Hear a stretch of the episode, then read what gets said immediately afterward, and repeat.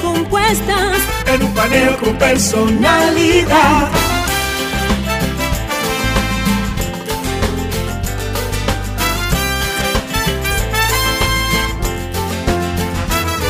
Un paneo con habilidad, encuentro e interrogatorio, un paneo con agilidad, para lo importante y notorio.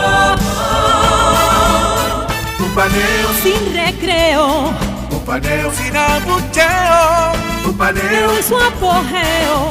Paneo, paneo, paneo. Muy buenos días, queridos amigos y amigas de su programa Paneo Semanal.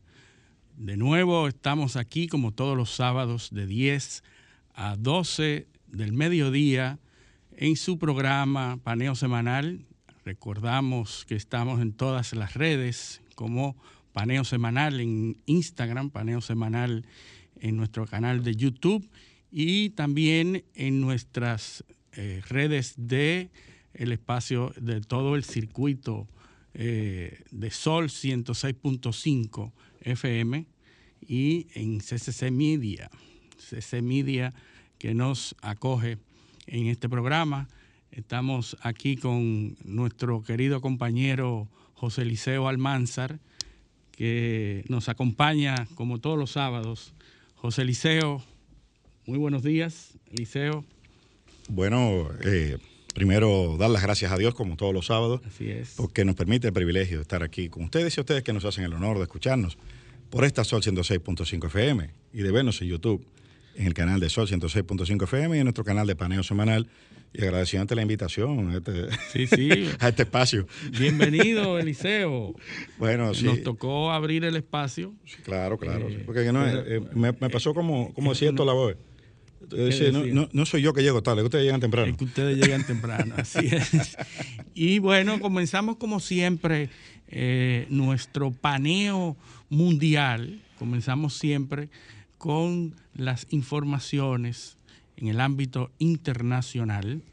Indiscutiblemente que la noticia más importante es eh, los acuerdos a los que arribaron esas grandes potencias que se reúnen en Reino Unido, esta vez el grupo de los siete, famoso grupo donde se Casi reúnen nada. las potencias mundiales, las más grandes potencias mundiales en el ámbito económico y, en todos los demás ámbitos.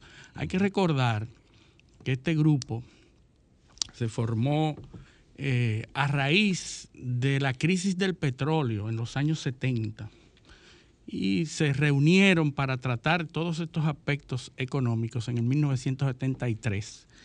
Y se reunieron Canadá, Francia, Alemania, Italia, Japón, Reino Unido y Estados Unidos. Y en algún momento eh, se integra Rusia como observador, como miembro importante, no por su economía, que en ese momento no, no era la mejor, eh, sino por su peso político en el mundo. Ese grupo entonces pasó a ser el grupo de los ocho, porque después se hizo miembro eh, en el 1997. Pero en el 2014 fue separado del grupo, fue eh, eh, sacado del grupo de los ocho, volviéndose a quedar entonces en el grupo de los siete. Antes era G7, después G8 y después volvió a ser G7. Rusia, eh, por los incidentes del el, el anexo de la península de Crimea, que en donde de manera unilateral Rusia ocupó la península de Crimea eh, y fue eh, protestado por todos los países y especialmente el grupo de los ocho. Bueno, pero, pero que esa ocupación de la península de Crimea es una respuesta a la expansión de la OTAN Correcto. hacia el este. Hacia- no es, no es, eh, Bueno, es que no es nada es fortuito. El asunto exacto, es que, que la, la- la- el grupo de los países de, los, de Europa, Europa, Europa occidental, con Estados Unidos, eh, lo que hace es que critica la ocupación de la península y entonces toma represalias contra Rusia, sacándolo del grupo de los ocho, vuelve a quedar el grupo de los siete, pero por causas políticas, es decir, eh, no, no, estamos eh, defendiendo ni criticando la, la, la, decisión de Rusia de, ocupar la, de la, ocupar la península de Crimea, sino que en ese momento es expulsado como una medida retaliatoria a las acciones de Rusia. Pues este grupo se reúne, como todos los años, se reúne en uno de los países miembros.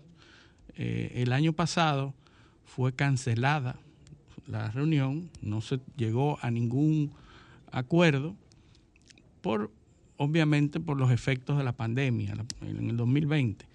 Pero ya habían temas que habían estado eh, en la palestra con estos países. Ya se había estado negociando un acuerdo precisamente para las grandes compañías tecnológicas, los gigantes tecnológicos. Los gigantes tecnológicos, que son aquellos, aquellas grandes compañías que ganan, que tienen un margen de beneficio neto mayor del 10%, es decir, que ganan mucho más del 10%, así fue que se determinó, eh, son eh, pasibles ahora de una regulación que fue acordada en estas reuniones iniciales del G7.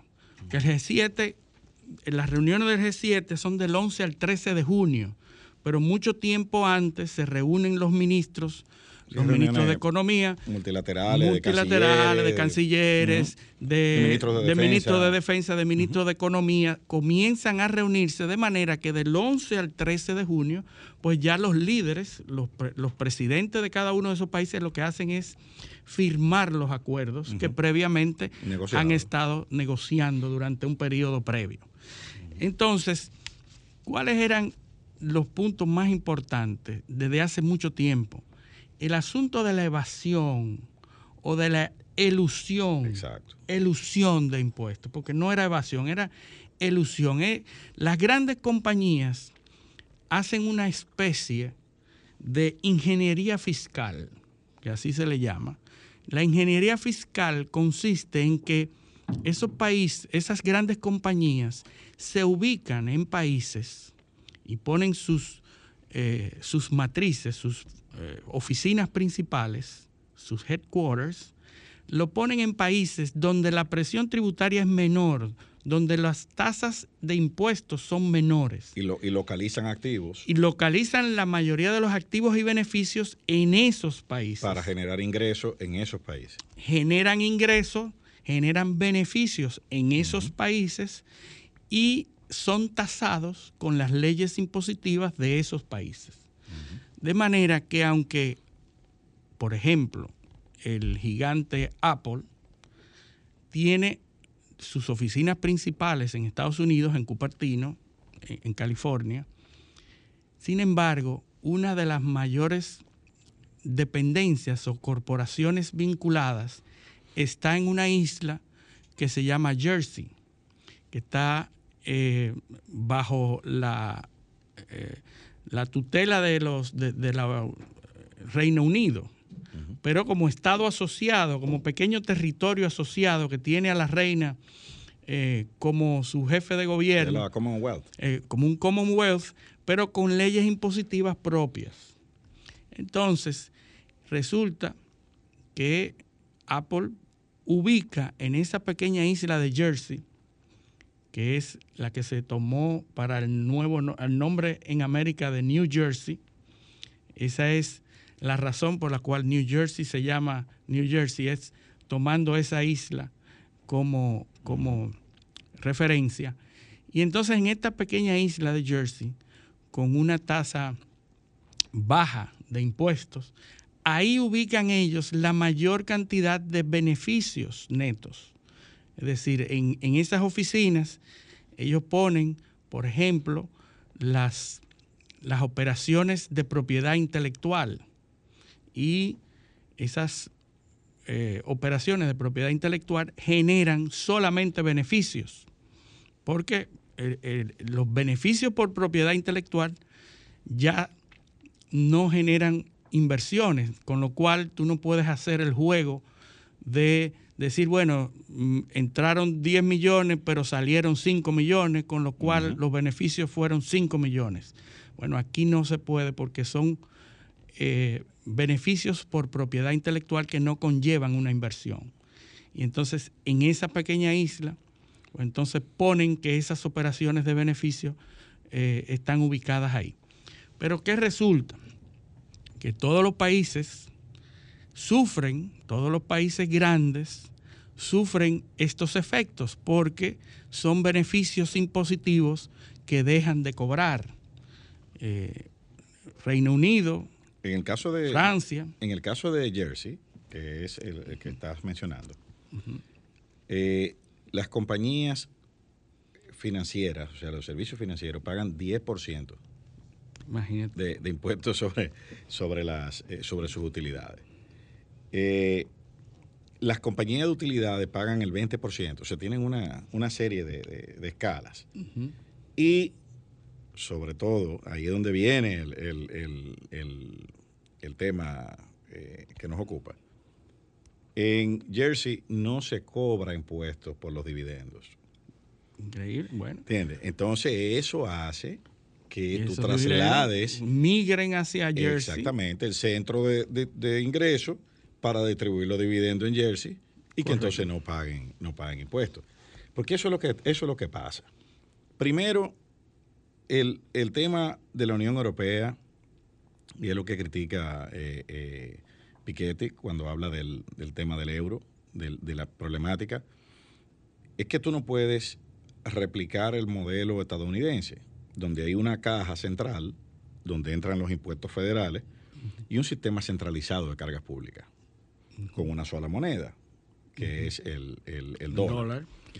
¿Qué sucede en Europa? En Europa hay un banco central con una sola moneda, pero las cajas registradoras son individuales.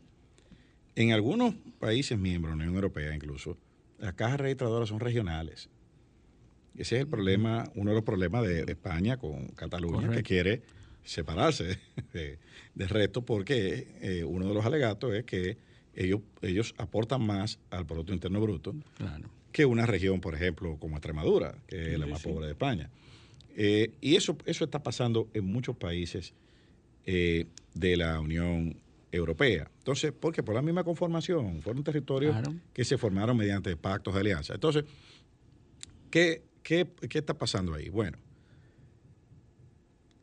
muchas tasas de, impuestos diferentes, con sistemas de cargas públicas también individuales. Lo único que es común es la moneda. La moneda, correcto. Entonces, el problema de Alemania probablemente es un país que tiene un superávit. Igual los Países Bajos, igual Bélgica, igual eh, eh, otros más. Entonces, no es la misma problemática que tiene, por ejemplo, España, o Italia, o Portugal. Entonces, se ha desarrollado a través de los años un sistema de competitividad en base a reducir impuestos y a mover, son economías que viven de los servicios financieros. Correcto. De que el dinero pase por ahí. Entonces, ahí es donde está el problema. Ahora, eh, el, G7 tiene como objetivo impulsar una tasa eh, de, mínima, mínima global de un 15%, que es, primero aspiraron a un, 20, un 21, Luego entonces fue un 12.5, que usando la referencial de Irlanda, que es la más baja. Eh, pero parece que el consenso mayor está alrededor de un 15. Ahora, ayer fue aprobado el 15. Eh, exacto, eso es lo que se va a impulsar. Ahora bien, ese 15 es sobre el impuesto corporativo, es sobre la distribución de dividendos. O sea, e, eso es lo que falta por, por afinar aquí hay una parte importante que es que hasta el momento la referencia para el pago de impuestos estaba en la localización física de las oficinas. Exactamente. Entonces, ahora bajo este acuerdo... Que es un modelo de los años 50. ¿eh? Correcto. Ante esta eh, globalización y, y, digitalización de la economía mundial, estas compañías se aprovecharon del modelo de que donde tú pusieras tus oficinas ahí era donde debía tributar. Y este acuerdo al que arribaron ayer esos grandes países del G7 dice que va a haber un 15% mínimo global referencial, es decir, que puede ser mayor del 15%, pero un mínimo de un 15%, y además que al menos un porcentaje superior del, 10%, es decir, eh, se, va, se está hablando de aquellas compañías que tienen un porcentaje de, de beneficios mayor del 10%, pero que cuando pasen por encima del 10%, se va a dedicar al menos un 20% a los países donde hacen negocio.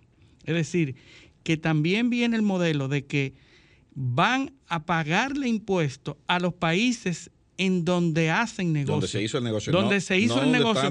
No donde están domiciliadas las oficinas. Es decir, que si eh, estos grandes países tienen una masa de, usuarios y de consumidores alta, pues el excedente de ese 10% va a tributar en el país donde se hace el negocio, donde los usuarios consumen los servicios de esta grande compañía. ¿qué, es, ¿Qué es lo que está moviendo todo esto? Porque eh, eh, como, o sea, nada se mueve en este planeta sino una fuerza que lo impulsa. creo que era Einstein que decía eso.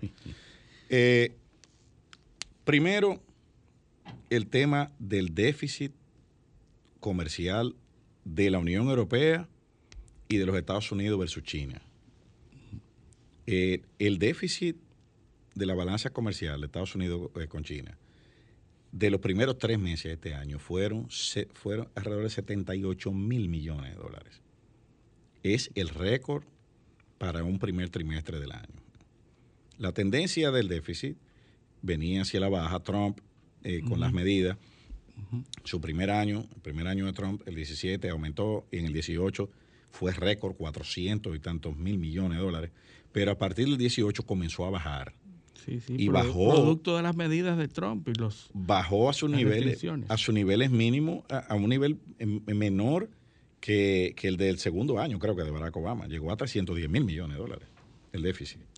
Qué pasa que se disparó en el 2020 por la pandemia.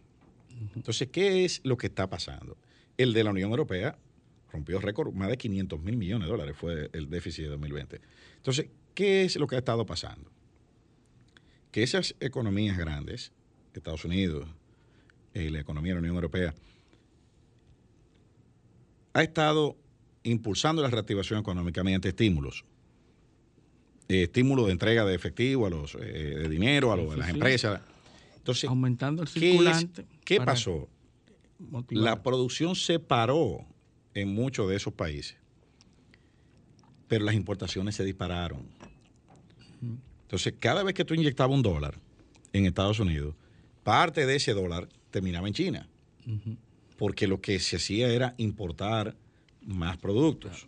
Entonces, eso es lo que ha provocado esta gran crisis eh, que ha disparado las alarmas de los países eh, eh, que conforman el G7 industrializados. Entonces, el presidente Biden está lanzando una reforma, un plan de, reforma, fiscal. económica. ¿Y cuál es el, objetivo principal?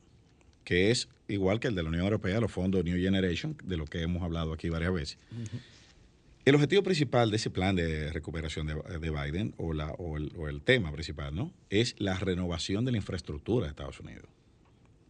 Eh, la infraestructura norteamericana para poder ser competitiva necesita una inyección importante de dinero, eh, de, recursos, de tecnología, para ponerla a tono con la infraestructura china, que es la que eh, eh, es, el, el, enemigo ahora, ahora mismo. Entonces, eso es un proceso que toma años y recursos y tiene que ser financiado con impuestos, porque ¿cuál es la diferencia del modelo chino? Eh, con el americano? Bueno, que en, China es el gobierno que, que presta el apoyo. Aquí en Estados Unidos es el sector privado. Entonces ahora eso se quiere, se quiere, no es que se quiere sustituir. Lo que se quiere hacer es que el gobierno apoye al sector privado proveyendo recursos frescos y, a, precios o a costos razonables para poder financiar estas inversiones en infraestructura que son tan necesarias, autopistas, eh, eh, aeropuertos, infraestructura tecnológica, la red eléctrica. Porque ahora nos hemos encontrado que todo ha quedado obsoleto en Estados Unidos. Que son las inversiones de capital que hacen rentabilidad, o sea, que tienen rentabilidad. Cuando tú inviertes... Esa, palabra no le gusta eh, a mucha gente, que eso lo vamos a hablar. Capital, sí, Bueno, es que son, son las inversiones que producen dinero. Claro. Inversiones, resultaría eh, claro. raro decirlo, inversiones que producen dinero. Dividendos. Dividendos. Entonces, hay inversiones sociales, hay inversiones políticas, hay inversiones humanas, pero las inversiones que, traen eh, dinero, que, producen dinero, que traen rentabilidad, son las inversiones de capital, las inversiones en infraestructura, porque al invertir genera una alza de los empleos, genera un movimiento de la economía, el que gana dinero compra, el que compra a la vez. Bueno, es lo que decía, es lo que decía que, eh, eh, eh, Keynes, que el modelo keynesiano, ¿no? Decía que lo que estimula el consumo es la producción y no viceversa. Así es. O sea, él tenía una, una, una correlación. Entonces, ¿qué es lo que ha pasado? Bueno, la producción se ha ido a otros países y el consumo, o sea, están los dos disociados. La producción está en uno y el consumo está en otro. Entonces, en China, eh, eh, esta semana salió una reseña de algo importante, que la gente como que no sé si lo, si lo puede aquilatar en su, en su justa medida. Es el tema de la, de la política, de, de la de una, vamos a decir, un cambio de política, ¿no? Que es que se permite tener un tercer hijo. Ah, sí. Por primera vez. Eso, pero eso, eso no es, o sea, la gente le va, ah, un tercer hijo, eso no es nada. Eso responde a un tema demográfico que hay en China. ¿Qué está pasando en China?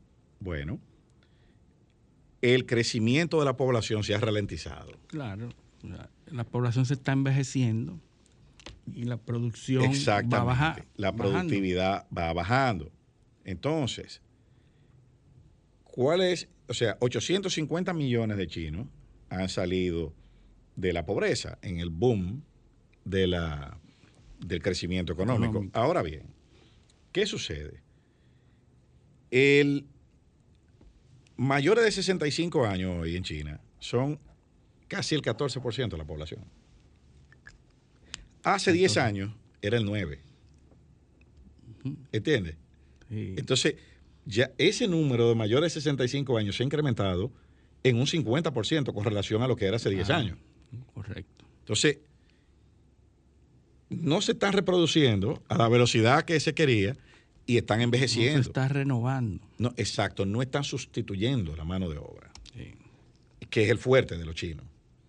Entonces...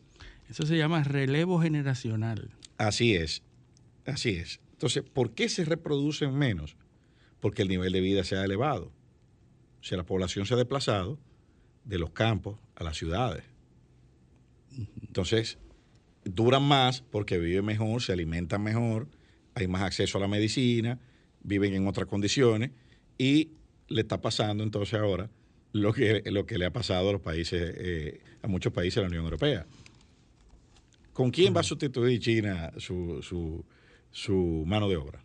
¿Con inmigrantes? Muy difícil. es difícil. Muy difícil. Es difícil. Entonces, eh, son fenómenos que se están dando en el mundo. Tú no haces nada, y, volviendo al, tema del, G7, tú no haces nada con hacer una reforma fiscal para captar más recursos si tú al lado tienes un, tiene, tiene un competidor que le va a cobrar la mitad de los impuestos. Correcto. Y entonces ahí hay, ellos lo que han tratado es de eh, igualar la competencia, crear un solo régimen fiscal. Un piso. Un una piso, piso. Una tasa piso. Hay que recordar que eh, estos grandes países ponen el ojo sobre esas grandes, esos grandes gigantes tecnológicos, porque esos gigantes tecnológicos a la fecha están produciendo una tasa de beneficios por encima del 30%. Por ejemplo, Google el año pasado aumentó su tasa de beneficios eh, a un 34%. Es decir, imagínese un negocio tan grande que tu tasa de beneficios es el 34%. Y entonces estos, estos grandes países dicen, mira, a, a las compañías que sobrepasen un 10% de, las, de los beneficios, se le va a tomar en consideración para esta tasa global única, a este piso de un 15%. Es decir, no puede haber ningún otro país que tase menos de un 15% para que esos grandes países no se muden a esos otros. Claro. Sí, porque es una eso es competencia desleal. Es una competencia desleal que yo decir, bueno, y en eso se basan los paraísos fiscales. Yo tengo un paraíso fiscal que eh, atraigo a las grandes compañías para que vengan aquí basados en una motivación, en un incentivo fiscal. Ahora veremos cómo reaccionan los grandes eh, eh, tenedores de riqueza ante ese tipo Hay que ver lo que va a pasar. Recuerda Que, que, todo esto surge y todo esto sale a la luz pública con los famosos papeles del paraíso.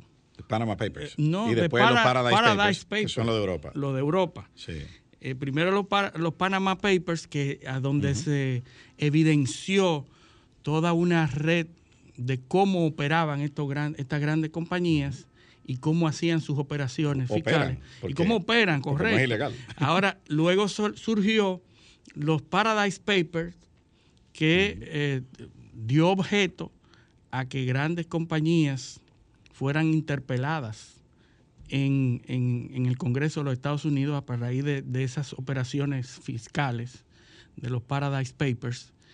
Y grandes compañías, recuerdo una que, eh, la misma Apple fue llamada y declaró en el Congreso que no era verdad que ellos tenían ninguna operación en el Caribe que no había, porque se había hablado de las islas en el Caribe, las Bermudas, Caimán, y que ellos declaraban oficialmente que ellos no tenían ninguna operación en ninguna isla del Caribe y que ellos no evadían sus obligaciones fiscales. Y estaba diciendo verdad, porque el problema no, no era en el Caribe, el problema era en el mismo, en Europa, en La Mancha. Claro. En, la, en, el, en, el, canal en el Canal de la Mancha, donde está la isla eh, Jersey. Es decir, que él estaba, sin mentir al Congreso, estaba diciendo la verdad y no negando al mismo tiempo que estaba metido en un paraíso fiscal.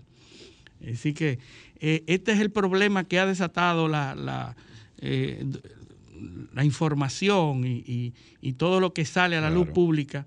Y entonces es obvio, por las razones económicas, por, por las condiciones económicas que estamos pasando, que los grandes países pongan el ojo en las grandes corporaciones que tienen por encima del 30% de beneficios y que son necesarias ahora para que se puedan impulsar esas economías. Lo que hay que ver ahora, los países que no son grandes, cómo van a, reaccionar también, porque esto es para los grandes países.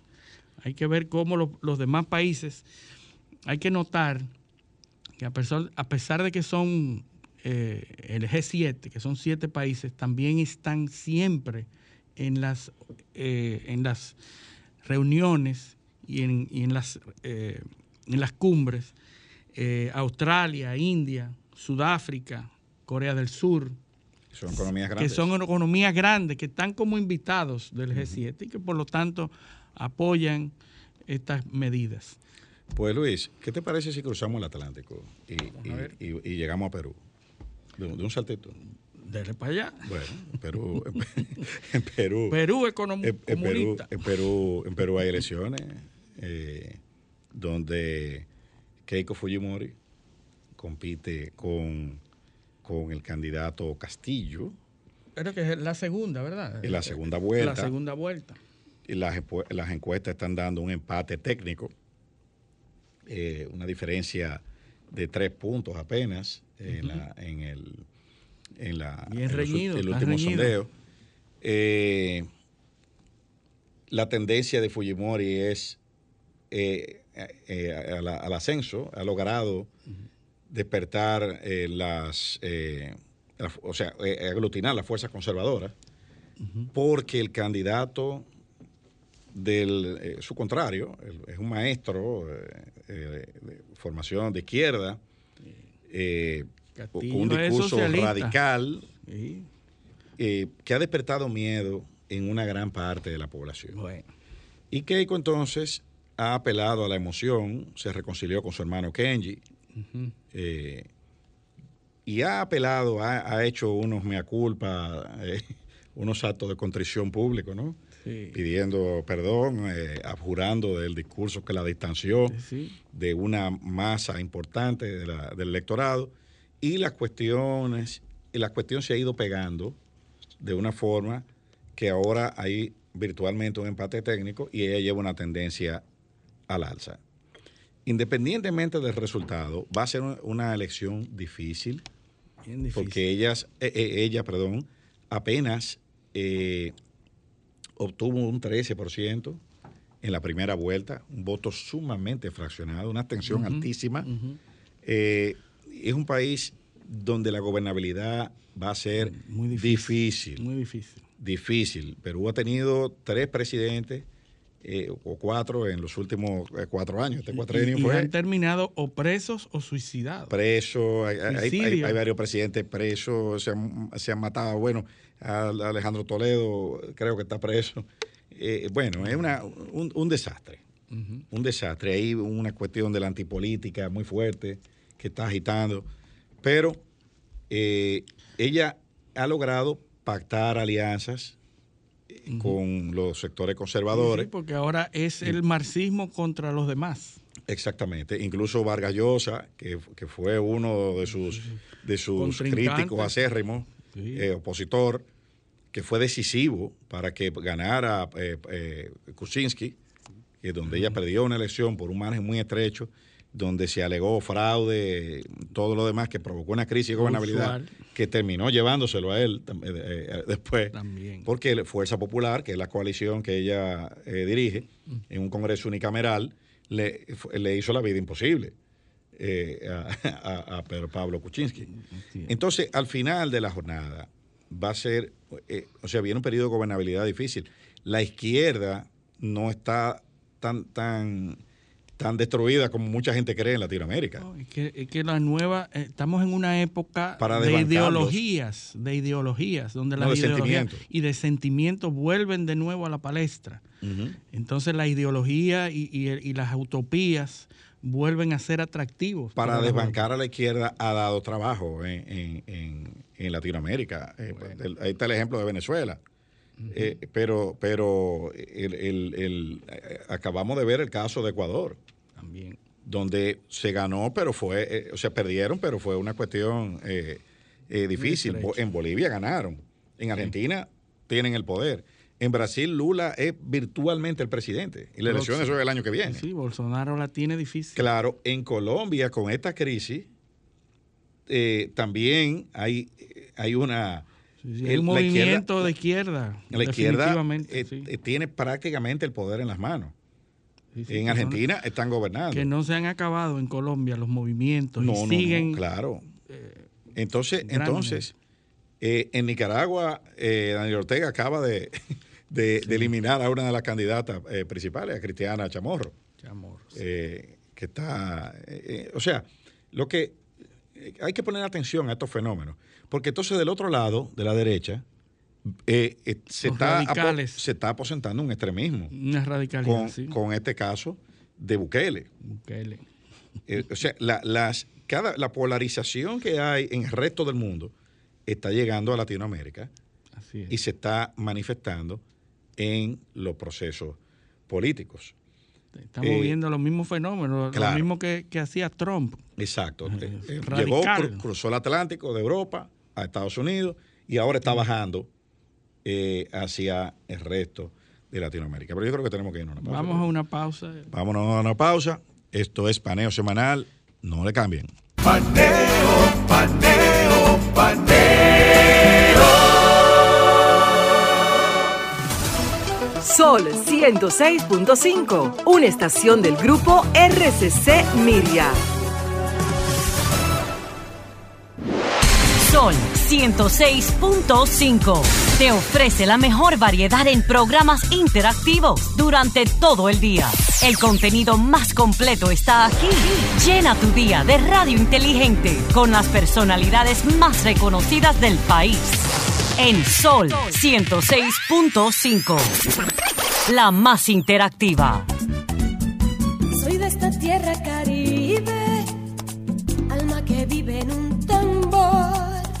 Cuerpo de mar y arena que recibe, bailando alegre el señor sol, pedacito de isla azul y verde, donde cada corazón es un cantor, terruño encantado que no pierde sus ganas de crecer y ser mejor, gente gozando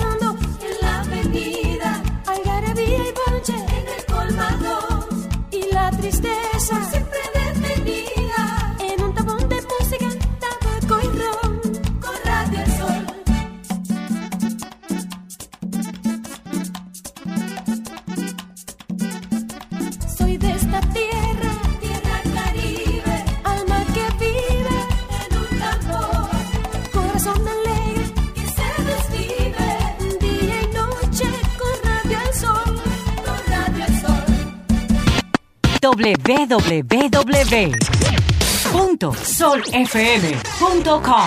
Diseñada para que cualquier ciudadano del planeta conecte con la más variada programación de la radio dominicana. Sol, la más interactiva. Sol 106.5, la más interactiva. Paneo, paneo, paneo.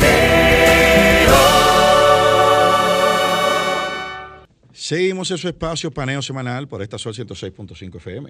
También estamos en YouTube, en nuestro canal Sol 106.5 FM y el canal de Paneo Semanal, así como nuestras redes sociales, Instagram, Facebook y Twitter.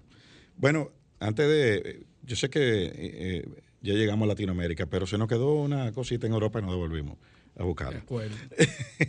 Hay una, una sentencia eh, importante que hay que comentar del 26 eh, de mayo eh, de, eh, el Tribunal de Distrito de, de La Haya, Tribunal de la Haya. los Países Bajos, donde eh, consideró a la empresa holandesa Shell responsable de contribuir al cambio climático con su actividad y la condenó a reducir sus emisiones de CO2 en toda su cadena de suministro un 45% para 2030 con respecto a 2019. ¿Cuál es el impacto de eso? Bueno, primero hace a las empresas eh, responsables de la, el respeto y la sí, respeto, diríamos, a los derechos fundamentales, a los derechos colectivos y difusos, como son los de el disfrute del medio ambiente.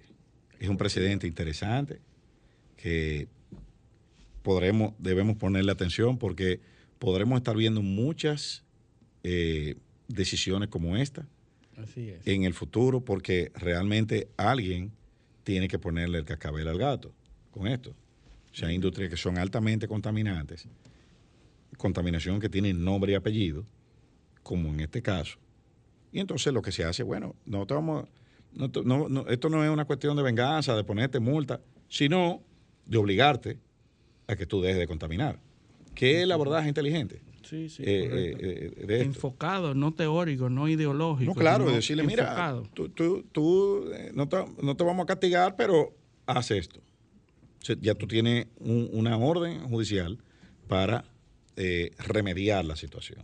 Yo creo que, Mm. creo que ese es el abordaje más inteligente que se puede hacer sobre Bueno, estos temas y- medioambientales. y coincidencialmente, eh, en la reunión del G7, volviendo al G7, uno de los- el tercer punto se trata sobre cambio climático y cómo enfrentar específica y focalizadamente las, los, eh, este cambio climático, el asunto de la contaminación del ambiente y la y, precisamente el punto que tú acabas de mencionar era uno de los terceros de los terceros puntos que están eh, actualmente considerados. El segundo era el segundo punto del, del G7, el asunto de el acceso de las vacunas y de los fondos a los países menos privilegiados. Es decir, que en ese mismo orden, el asunto de, la, de los impuestos fiscales a las grandes compañías tecnológicas. Segundo, el acceso de fondos especializados de los grandes países para aminorar el impacto de la pandemia en los países menos desarrollados. Y el tercero, el asunto del cambio climático. Sí, lo importante de esta sentencia es que eh, es, el, es el precedente a compañías privadas. Ya habían sentencias condenando a gobiernos. Países y gobiernos. De hecho, ese mismo tribunal había condenado ya al gobierno de, los Países Bajos eh, en el caso Urgenda, Urgenda, a, adoptar previsiones para bajar las, los niveles de, emisión de, de emisión de carbono, de gases contaminantes. Luego de eso, ese mismo precedente se utilizó en Alemania y se condenó al gobierno alemán. Y se adoptaron previsiones legislativas para eso. Ahora es ya a compañías. A compañías privadas. Ese precedente. ¿Y cuál es, y cuál es la, base que se está usando? Se está vinculando la contaminación al respeto a los derechos fundamentales. Por eso es el Tribunal Europeo de Derechos Humanos el que está abordando esto. Interesante eh, la, eh, eh, visión y de enlazar o de relacionar un derecho fundamental como los derechos humanos, porque normalmente el Tribunal de la Haya ha servido de escenario para eh, eh, cuestiones de, lesa humanidad y de, problemas de... De hecho, nosotros en nuestra, en nuestra constitución tenemos el derecho de eh, los derechos vinculados al medio ambiente dentro de los derechos colectivos y difusos. Y pudiésemos ver en, quizá en un futuro alguna sentencia del Tribunal Constitucional o de algún otro tribunal del, sistema dominicano eh, disponiendo cosas como esta.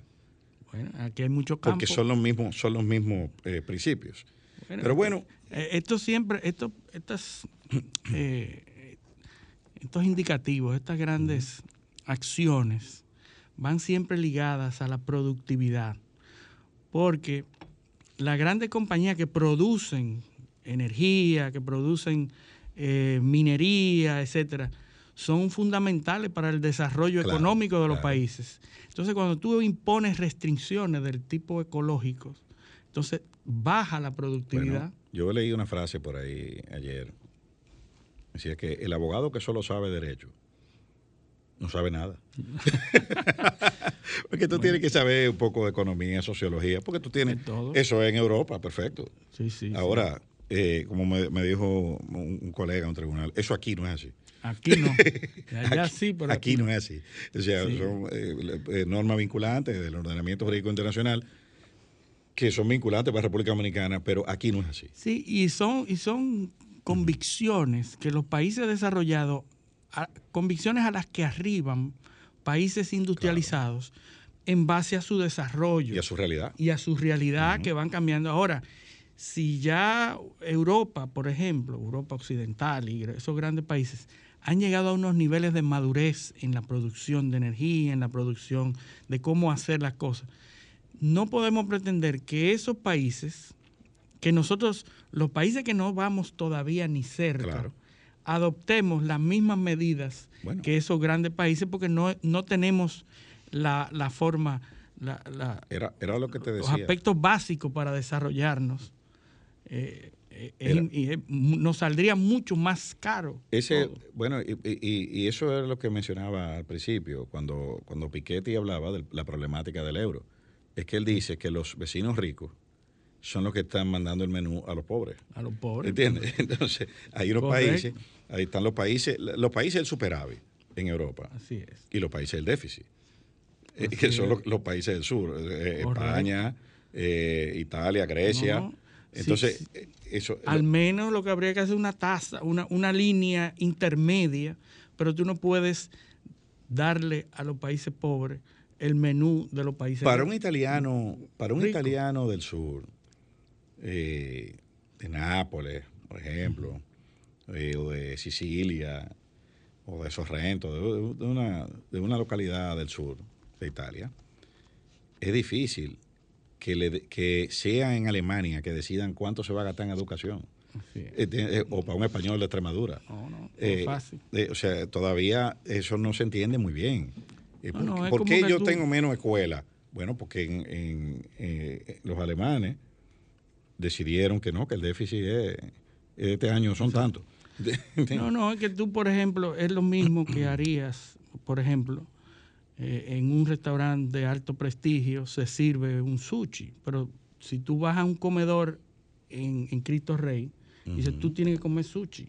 Pues, y ese, ese, ese, debe ser de ahora en adelante tu plato. No, porque es arroz igual. Arroz, hay arroz, pero eso. arroz. Tres rollitos de, de, sushi, eso es lo que tú vas a comer. Tú querías arroz, o sea, ahí hay arroz, pero es sushi. Pero es sushi. no, no, no, no, es lo mismo, no es lo mismo. Entonces, entonces bueno, eh, y ahora sí, vamos al plano local. Esta semana eh, se dio a conocer un documento de un grupo de prestigiosísimos abogados, colegas, eh, que han conformado una entidad denominada Observatorio por el Justo Proceso, que tiene como objetivo señalar las, eh, las violaciones a, los derechos fundamentales que se están cometiendo en algunos procesos judiciales, especialmente en los casos eh, de corrupción. Ahí ellos enumeran una serie de, elementos, eh, sobre todo las filtraciones peligrosas de datos que se están dando desde el Ministerio Público a través de algunos periodistas que se están prestando a eso. Se ha establecido una línea de comunicación irregular, por demás, porque le están dando a los periodistas algunos periodistas, y de hecho hay editoriales, vi por lo menos dos editoriales esta semana del periódico, tres editoriales, uno del periódico Hoy, uno del periódico El Caribe y uno de Diario Libre, quejándose del tema de las filtraciones, porque la información no se la están pasando a la prensa, se le están pasando a unos cuantos periodistas para que la difundan. ¿Entiendes? Entonces, le están pasando informaciones que ni siquiera los imputados tienen de los expedientes. Informaciones que en algunos casos hay sentencias de la Suprema Corte de Justicia que ordenan entregárselas a las partes y no se la entregan a las partes y se la entregan a, esos periodistas. Y eso es gravísimo. eso es gravísimo. Es una especie de ganar el juicio, ganar el... Eh, claro. El, el, ganar en la corte, ganar el proceso en los medios. En los medios. Primero. Entonces, sí, después pero, que lo ganas en los medios es más fácil. sí, pero así no es. Así no es. O sea, el que, el que litiga, pues tiene que haber, tiene que haber el, fair play. Tiene que prevalecer el respeto, la lealtad procesal. Y eso, esa es una conducta desleal. Y no solo desleal, no. Eso va en detrimento de los derechos del imputado. El imputado tiene que conocer primero que cualquiera cualquier elemento que haya en una investigación. Porque la investigación o es secreta o es pública. Pero no puede ser secreta para el imputado y pública para los periodistas que son amigos de ellos. Para que digan lo que, lo que, entonces editada, para que digan lo que el Ministerio Público quiere que digan. Y eso, eso quienes, quienes hemos defendido los derechos fundamentales en este país, no podemos permitir eso. Yo se lo he criticado hasta la, hasta la saciedad. No hay necesidad. Si usted tiene un expediente bien hecho y usted tiene pruebas, usted no tiene que recurrir a eso. Eso se hace por cuando cuando no se tienen los elementos y que lo que se quiere es condicionar al auditorio para fusilar mediáticamente a la persona y presionar a los jueces. Que ya está condicionado el auditorio. Entonces, en ese documento que publica eh, esta entidad, que hay juristas, amigos, y gente muy, muy bien formada, como el profesor Eduardo Jorge, eh, que hemos tenido aquí de invitado. Está, o sea, hay varios juristas eh, importantes. del país que están suscribiendo un documento y señalando proceso por proceso qué es lo que ha pasado aquí. Aquí el fin de semana pasado se denunció un atentado contra, contra eh, la magistrada Jenny Berenice. Y ya aquí había un periodista con fotos de los presos y, y, y interrogatorio. señores, eso muchos detalles. Eso y, después que resultó bueno, no, que, que, que, se lo asignaron a fulano. Y como un documento interno de inteligencia de un organismo eh, militar es de dominio público. ¿Cómo es que eso, no, cómo que aquí no se tiene el cuidado de, de, no, de, que ese tipo de cosas no las domine el público? Porque primero era, era fulano, era un grupo de, de, los, de los procesados, pero resulta que no. Y el mismo que dijo que fue Chilora, que tuiteó, que dijo que eran, que eran eh, personas de la, ligadas a la corrupción del PLD, fue el mismo que dijo que los militares se lo asignaron a Pepe Goico. Se dio dos versiones del hecho en, en 72 horas. Sí, después de, después de criticar que no se estaba persiguiendo. Ajá, e, exacto. Entonces, entonces, nosotros no podemos llegar a ese nivel, a esos, a esos niveles. Y en el comunicado, publican los, distinguidos colegas, mencionan un, un librito que nosotros hemos, del cual hemos hablado mucho aquí, Derecho Penal del Enemigo, de Gunter Jacobs.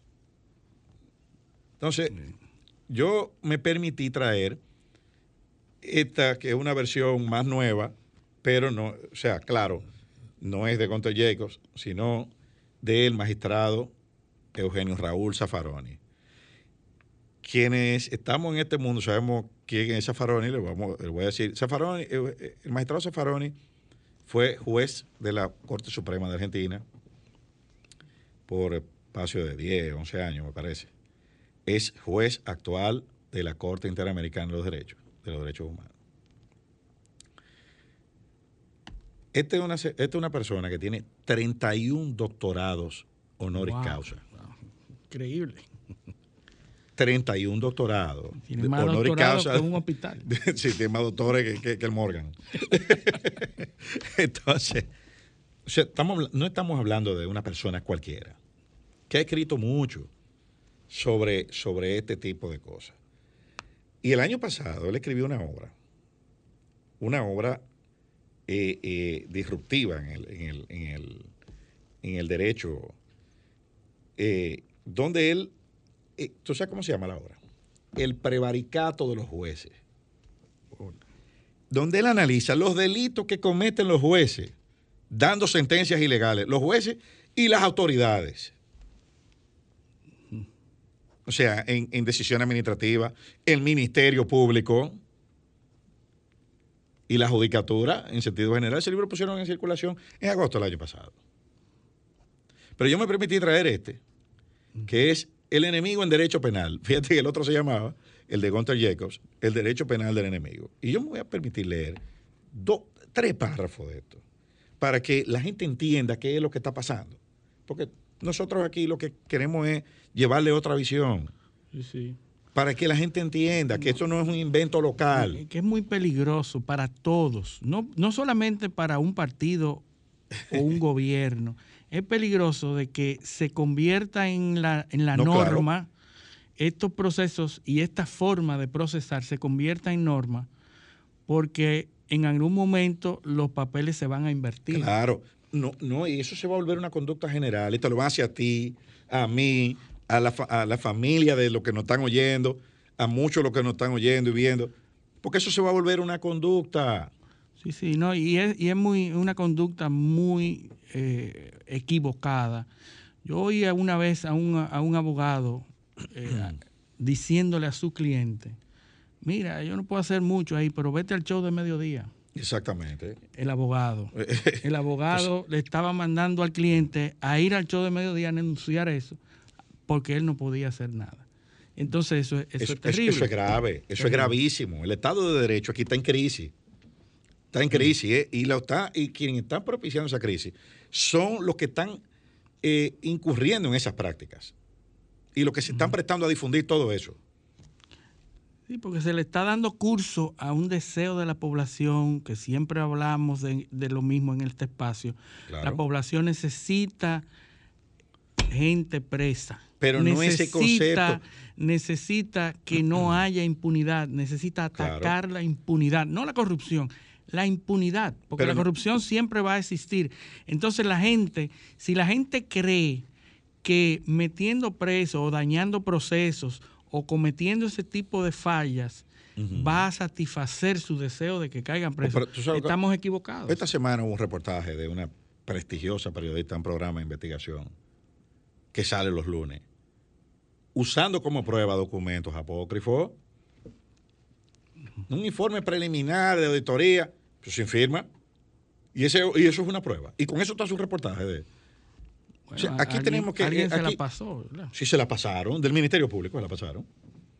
Del Ministerio Público, de, que, de pieza que incautaron en el allanamiento de la Cámara de Cuentas. Le pasaron un borrador de un informe preliminar y ella hizo un programa con eso. Eso, no se, eso no se puede. Eh, aquí tenemos, tenemos, que, tenemos que ser responsables. Y que, tiene que se pone en un medio de comunicación tiene que tener cuidado. Tiene que tener cuidado, pues mañana se lo van a hacer a ella alguien va a agarrar un papelito por ahí. Mira, toma, ah, fulana hizo esto. ¿Entiendes? Eso no es así. Eso no es así. Tenemos que serenarnos. Mucha gente está contenta porque se lo están haciendo sus enemigos políticos. Pero mañana, en 4, en 8, en 16, en 20, en lo que sea, va a venir tu enemigo político, va a estar en el poder y te lo va a hacer a ti. No se puede convertir en norma. Claro. Mira lo que dice Zaffaroni. Puede afirmarse que el poder punitivo en América Latina se ejerce mediante medidas de contención para sospechosos peligrosos. ¿Qué es lo que hacen esta gente? Primero lo, vuelven un, un, un, indeseable, un enemigo. O sea, que se trata en la práctica de un derecho penal de peligrosidad presunta. El mayor general Adán Cáceres está preso como si fuese un terrorista, en una 2 por 2 Lo sacan una hora al sol. ¿Entiendes? Eh, peligrosidad presunta. Sí, es, así. Lo que pasa es que nosotros creemos, ah, e, el, delincuente común también sur, eh, tiene la misma suerte. Por eso. Eh, yo estoy poniendo ejemplos, ejemplo, tú sabes, pues, ¿a quién ha matado? Porque un, tipo que ha matado dos o tres, perfecto, es, un tipo peligroso. Pero, ¿dónde está el peligro de, un ¿Cuál es la peligrosidad de, eh, esta persona? del ingeniero eh, eh, Christopher, que tiene 78 años y, dos infartos masivos, que lo tienen preso en Najayo. ¿Cuál es la peligrosidad de ese señor? ¿Cuál? Que me digan cuál es. Sí, sí. la ventaja de esto es que tú conoces esos nombres. claro. Tú lo conoces, pero hay miles más que no, miles, que no conocemos los nombres. Miles, así mismo. Entonces, peligrosidad presunta que sobre la base de estas se imponen penas sin sentencia condenatoria formal a mayor parte de la población prisionizada. O sea, tú estás oyendo, ya están presos, 18 meses. ¿Quién le repara a esa gente eso? Nadie. Nadie. Dicho en términos más claros, aproximadamente tres cuartas partes de los presos latinoamericanos, o sea, no es, porque como dije, no es solo aquí en República Dominicana, están sometidos a medidas de contención por sospechosos. ¿Tú estás oyendo? por sospechoso. Tres cuartas partes de los presos de un, de un continente están presos por sospecha. No por procesos terminados. De ellos, casi un tercio serán absueltos. ¿Está viendo? Esto significa que en una cuarta parte de los casos, los infractores son condenados formalmente y se les hace cumplir solo un resto de la pena. En la mitad del total de los casos se verifica que el sujeto es infractor, pero se considera que tiene cumplida la pena que se ha ejecutado con el tiempo de la presión preventiva o medida de mera contención. En algunos casos excede en la presión preventiva. ¿Tú oye? Terrible. En la cuarta parte restante no se puede verificar la infracción y por ende el sujeto es liberado sin que se le imponga ninguna pena formal. Cabe precisar que existe una notoria resistencia en los tribunales a absolver a personas que han permanecido en prisión preventiva. De modo que en la cuarta parte de los casos en que esto sucede es palmaria e incontrastable la arbitrariedad, pues se decide la absolución apenas cuando no existió para el tribunal posibilidad alguna de condena.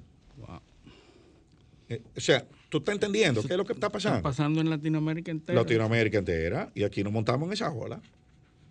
Hemos montado en esa ola y gente aplaudiendo. Ya le pasó a Lula en Brasil E- e- y ahora es una línea directa a la presidencia. Dice Zaffaroni, las racionalizaciones de la doctrina penal para ocultar la admisión de la categoría de enemigo en el derecho penal, leídas desde la teoría política, porque esto es político, ¿eh? a mí que no- eh, eh, esto, esto es político, son políticas de Estado, política para criminalizar la pobreza y criminalizar a sus adversarios políticos mediante el uso del, del aparato judicial.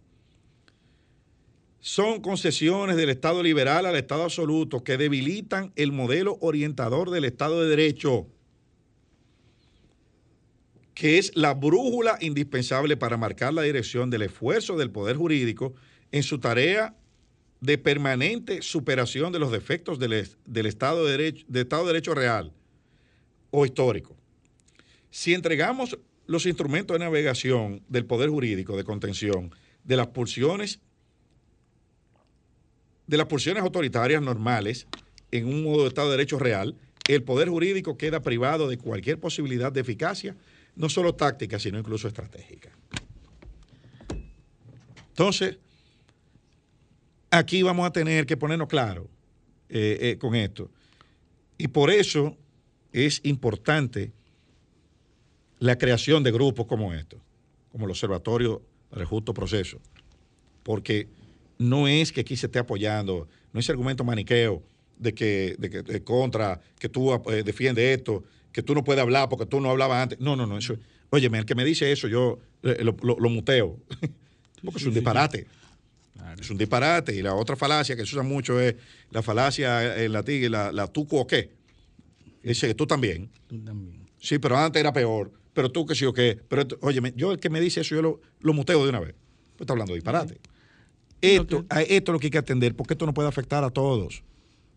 No solo un esos- grupo. Estos, estos movimientos que tú señalas deben, deben adquirir voz, Claro. deben ser eh, llamados, deben participar en los programas, pero sobre todo deben adquirir también eh, una credibilidad también ¿Tú sabes qué es lo que para que esos grupos también digan antes y después que la, que, que los, la población no identifique posiciones políticas en estos grupos. ¿Tú sabes qué es lo que pasa, Luis?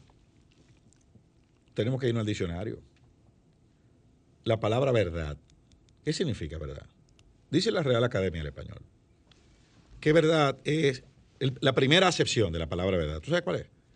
Conformidad de las cosas con el concepto que de ellas forma la mente. ¿Entiendes? claro. La mente.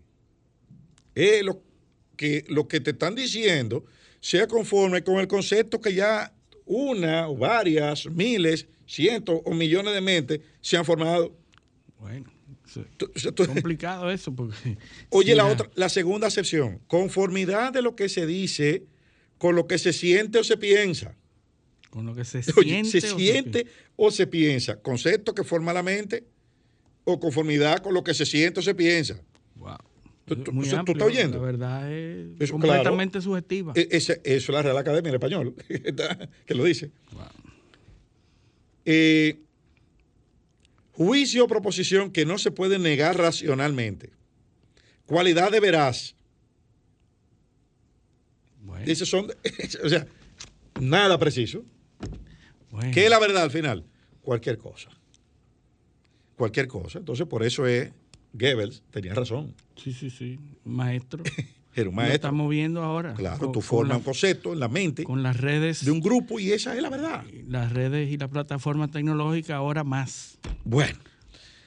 Eh, pero nada, tenemos que irnos a una pausa. porque ya tenemos nuestro invitado aquí en el círculo de espera, que es cuarto bate hoy, bateador de lujo Darian, tenemos aquí. Darian Vargas nos Darian va a Vargas. acompañar, científico de la data. Vamos a hablar de ciencia ya, porque ya, ya, ya al- la, la verdad es que estamos estamos un poco agitados.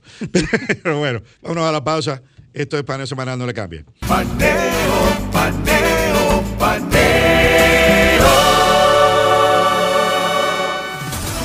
Sol 106.5, una estación del grupo RCC Miria.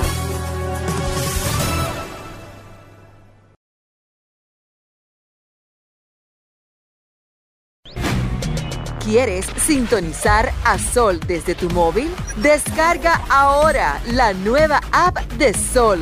Búscala en tu Google Play o App Store. Sol 106.5. También en tu dispositivo móvil. Somos la más interactiva. Sol 106.5 te ofrece la mejor variedad en programas interactivos durante todo el día. El contenido más completo está aquí. Llena tu día de radio inteligente con las personalidades más reconocidas del país. En Sol 106.5. La más interactiva. So- somos interacción. Somos radio. Somos Sol. La más interactiva.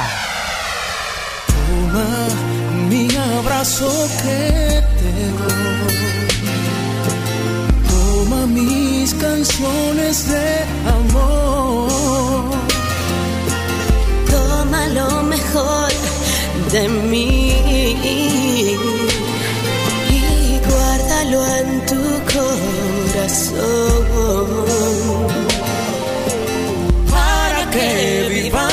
juntos bajo este mismo sol. Sol 106.5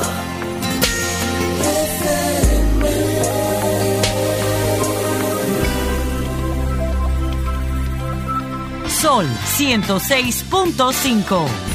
La más interactiva. Paneo, paneo, paneo.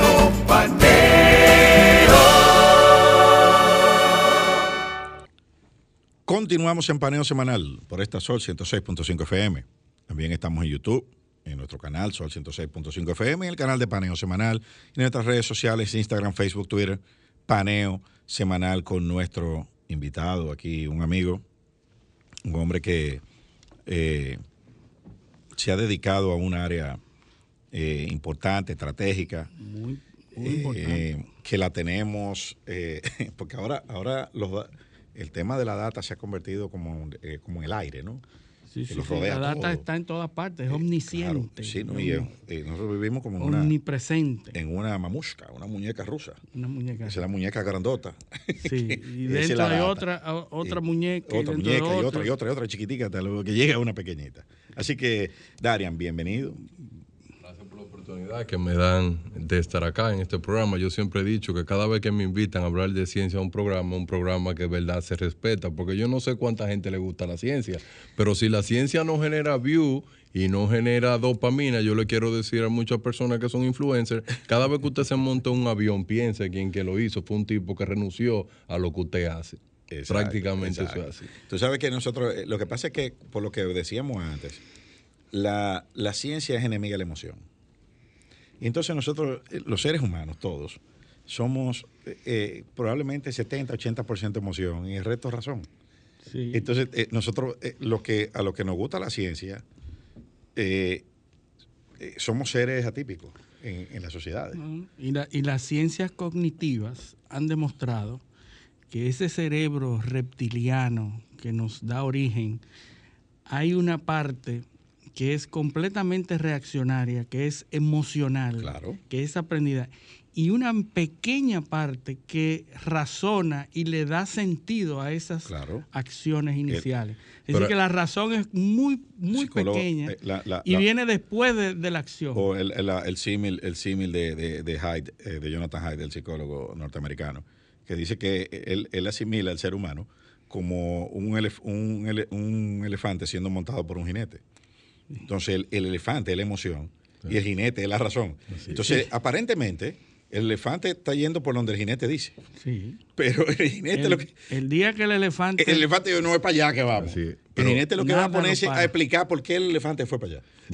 Así es, Yu- Yuval Noah Harari es mucho más agrio en un sentido. Yu- Yuval dice en las 21 elecciones del siglo XXI que una de las cosas por qué las máquinas van a sustituir el ser humano es porque el ser humano es un ser demasiado emocional. Bueno, y al momento de tomar las decisiones apela más a la emoción que a la razón. Y él lo dice en, en Deus. En ¿no? Deus también. En, en Homo Deus, él dice que eh, el desafío del ser humano en el siglo XXI es administrar las emociones. Así es. Eh, descubrir cómo administrar sus Y emociones. eso sí es difícil cuando nosotros somos seres emocionales, por no decir el 100%, vamos a ponerle un 99%. Bueno, Darian, nosotros eh, eh, al entender todo esto y ver eh, cómo la data está siendo cada vez más importante en la toma de decisiones primero y cómo el no uso de la data eh, se nota en las ejecutorias. Y por ejemplo, voy a poner un ejemplo que hemos, que hemos hablado varias veces. El tema de la vacunación. Es un cartoncito. un cartoncito que se llena a mano. O sea, ¿cómo nosotros sabemos si ese cartoncito es de verdad?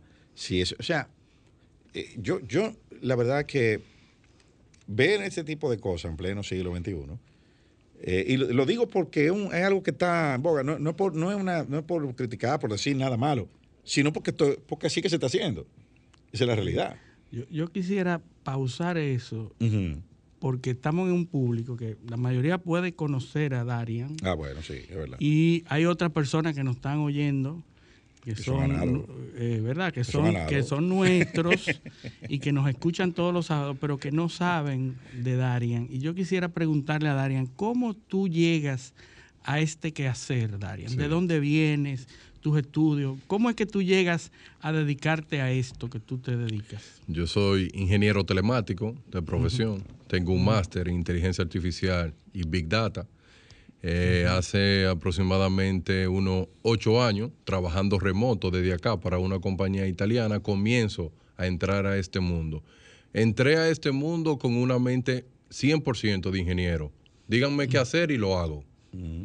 Luego eh, se le ocurrió al jefe directo que tenía de la división de inteligencia artificial moverme y me, y me movió al campo financiero.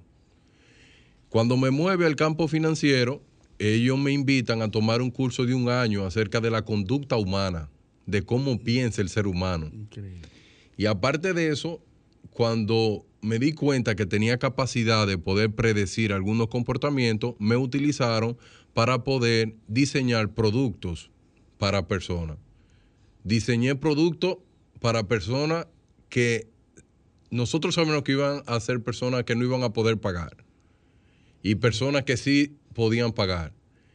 Y por eso es que yo digo, y me avergüenzo a veces, el 70% de los trabajos que he realizado de, de forma profesional en la ciencia de datos, en la empresa, la mayoría son para hacer dinero, sí no para colaborar para la humanidad. Y esa es la realidad.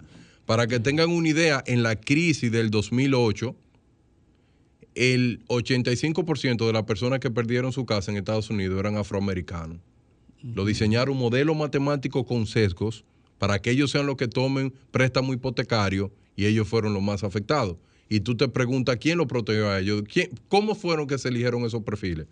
Pues la realidad es que en, en el vaivén de la vida he podido trabajar en el sector financiero, en el sector de agricultura y en el sector de Smart City. Mi último trabajo que fue allá fue atrapando pedófilos, atrapando pedófilos en el sentido de crear perfiles para ver cuáles atractivos. son así atractivos. Entonces ahí trabajamos en la parte de Europa y ese fue uno de los proyectos que yo me siento mucho más orgulloso porque al final del día era hacerle entrevista a 160 pedófilos que estaban en las cárceles y a través de esa data que se levantó se, pu- se- se pudieron atrapar más de 197, de mil alertas, 197. Tal vez tú puedes decir, bueno, el modelo no es tan eficiente, pero si tú pudiste sacar de las calles a 197, tú le hiciste, le hiciste un favor a la sociedad. Entonces, yo lo que me dedico es ahora mismo es analizar data, basada en toma de decisiones y crear redes neuronales o modelos matemáticos para empresas. excelente Bien. Y, Darian, tú que manejas, yo veo que nosotros los dominicanos eh, tenemos una aversión a seguir protocolos. eh, eh, o sea, aquí todo es como una improvisación. Claro, eso tiene su explicación histórica. De las cuatro o cinco culturas que, de las cuales nosotros nos basamos, hay dos o tres que son ágrafas, o sea, no escribían nada.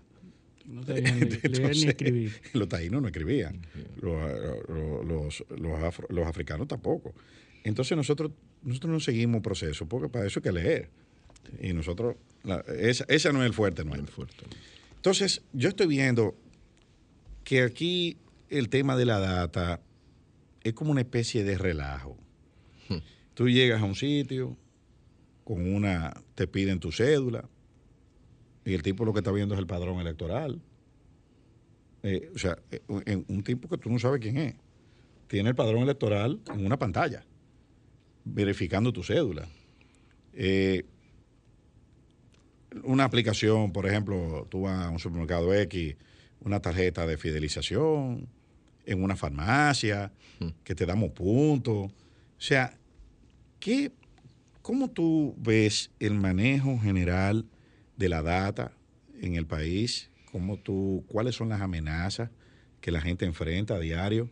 Eh, porque para, para llevarle un poquito de conciencia, que la gente sepa eh, qué, o sea, la- las implicaciones que tienen cada vez que usted inocentemente, eh, ah, sí, que me van a dar dos puntos en un sitio. O sea, explícanos un poquito eso. Y por qué es importante que cuidemos nuestra información. Sí. Porque Yo lo que creo que si cada uno de los dominicanos podamos razonar el valor que tienen sus datos, los cuidarían más. Lo que pasa es que no saben el valor de los mismos. Exacto, eso es lo que... Si tú no sabes cuál es el valor de tu dato, entonces tú lo ves como, ah, eso es sencillo. no me cuesta Yo he ido a residenciales y le paso mi cédula y ellos consultan el padrón electoral y ahora yo me pregunto, nosotros los dominicanos no sabemos el valor que tiene el padrón ¿Y, y electoral. cómo él consiguió ese padrón? Sí, ¿quién se lo dio? ¿Quién se lo dio? Sí, sí, eso cuesta dos mil pesos. O costaba dos mil pesos en un momento determinado. y tú lo conseguías. Ya usted puede ver respeto. Imagínate, dos mil, dos mil dólares el padrón de Estados Unidos. Exacto. E- Exactamente. Una base de datos de- dos mil dólares. De dos mil dólares de Estados sí, Unidos. o de España, Pa- o de- partiendo por ahí, es que yo digo, ven acá.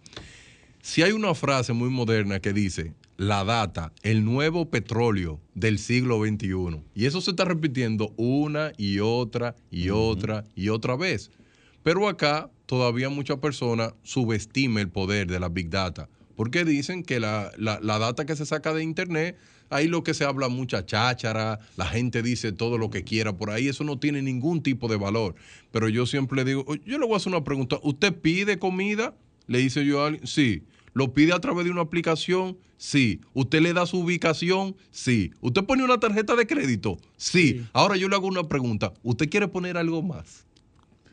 O, una- o correo- un correo electrónico. Pone el teléfono, lo El pone teléfono. todo. Pero el valor que tiene eso, ellos no lo saben. Por eso que yo les digo, la, la aplicación más famosa de República Dominicana de pedir comida, el valor de la data que tiene actualmente vale más que todas las operaciones que ellos hacen ahora ¿Por qué? mismo. ¿Por qué? ahora, oh, sencillo. Imagínate que alguien quiere poner un negocio. Y quiere saber qué- de qué tipo de comida es la más frecuente que pide, cuáles son las y- zonas que más pide. y a qué hora, qué y a qué hora, y dónde qué día. sucursal. Y cuáles son las zonas, por ejemplo, del polígono central donde más dinero se gasta pidiendo a través de aplicaciones. Donde hay más necesidad de crear ese tipo de negocio. Si ellos ahora mismo, esa gente que tienen esas aplicaciones, me imagino que están explotando esa data, pero ¿a quién le pidieron permiso para eso? A nadie. Porque esa data, cuando tú llenas, por ejemplo, porque uno no se detiene a leer lo que ellos le dicen en el contrato, tú le estás dando todas sus datas. Entonces yo lo que creo, que mientras nosotros no entendamos el valor que tiene esa información, nosotros no vamos a ser celosos con nuestros datos. Porque yo lo que me pregunto es lo siguiente. Cada vez que tú vas a un supermercado y un supermercado te dice, eh, ¿usted tiene una tarjetita? No, yo no tengo, pero le gustaría tener una. Cuando usted va a sacar esa tarjeta, usted sabe que usted tiene que dar su cédula. Cédula, claro. Ahora, cuando usted pase su un teléfono, un correo teléfono, un electrónico. correo electrónico, todo, porque Todo. usted está participando en concurso, en rifa, en descuento y los puntos que ellos te regalan. Y yo siempre le digo a ellos, ustedes se están dando cuenta por qué muchos supermercados están usando muchas marcas blancas. Por eso mismo. Entonces, esa marca blanca que están utilizando no lo están haciendo eh, de una forma aleatoria. Ellos no están eligiendo, déjame yo hacer salami de esta marca, ¿por qué no? Por la cantidad de personas que lo buscan. Entonces, desde ese punto de vista, nosotros podemos darnos cuenta que en realidad necesitamos lo siguiente, y es que cada persona debe de saber el valor que tienen sus datos. El día que cada dominicano entiende el valor que tienen sus datos, la marcha verde va a ser pequeña por la cantidad de gente que va a salir a la calle diciendo que tienen que hacerle protección. Igual que yo le digo, y es, algo que yo he denunciado a través de las redes sociales, un banco X que no tengo ningún producto con ellos, ellos tienen una aplicación donde yo, bueno, entro y me verifico y veo y, me quiero crear una cuenta y pongo mi huella. Ellos tienen mi huella. ¿Quién se la dio? ¿Quién se la dio? Ahora, ¿quién me protege a mí? ¿Quién, ¿Quién en República Dominicana tiene que proteger mi data? Porque en el siglo XXI, tu iris, tus patrones faciales y las dactilares son tu cédula del siglo XXI. Yo te, yo te pregunto, entonces, por ejemplo, por ejemplo, si yo tengo tu correo electrónico y yo quiero saber la comida que tú pides, yo puedo hablar con los dueños de esa aplicación y ellos me pueden dar un historial tuyo. Correcto. Porque ahora mismo no hay ninguna legislación que se lo prohíba. No, para nada. O sea, eh, yo puedo decir, bueno, Darian Vargas, déjame ver qué, qué es lo, qué es lo que él come en su casa. Y cuándo, y qué día, y cuánto gasta en comida. O sea, yo puedo saber, yo puedo saber eso ahora mismo. Así es. Pero eso no es lo triste. Sin, sin ningún control. Eso no es lo triste. Por ejemplo, yo pasé por un caso muy triste que se me murió mi niño y mi esposa se vio muy mala. Pero yo quería cambiar de seguro para que ella tuviera un seguro, un, un mejor seguro. Pero a la, a la entidad de seguro que yo voy, ella no tiene ningún historial, no tiene nada. Se tenía un buen seguro en una X. Yo dije, bueno, déjame yo cambiar mejor para esta porque me, me, me está gustando el servicio que ellos están dando. O, por esa persona tenían el historial completo de Leticia. ¿Quién se lo dio? Ahora, cuando ellos tienen ese historial, cuando hacen los cálculos, los matemáticos actuariales que tienen ellos allá, lo que dicen es, por este historial tú vas a pagar 10 mil pesos. Y ahora yo me pregunto, yo se le pregunté, ¿cómo usted lo sabe eso? ¿Quién se lo dio? Y la farmacia, porque aquí hay farmacias que dan puntos. Para que sepa. Eh, eh, tú vas, te dicen, mira, te vamos a... Y descuentos de Sí, sí. 15%. Entonces, esa, esa, esa información de la medicina que usted compra, ¿a quién se la dan? ¿Qué hacen con ella?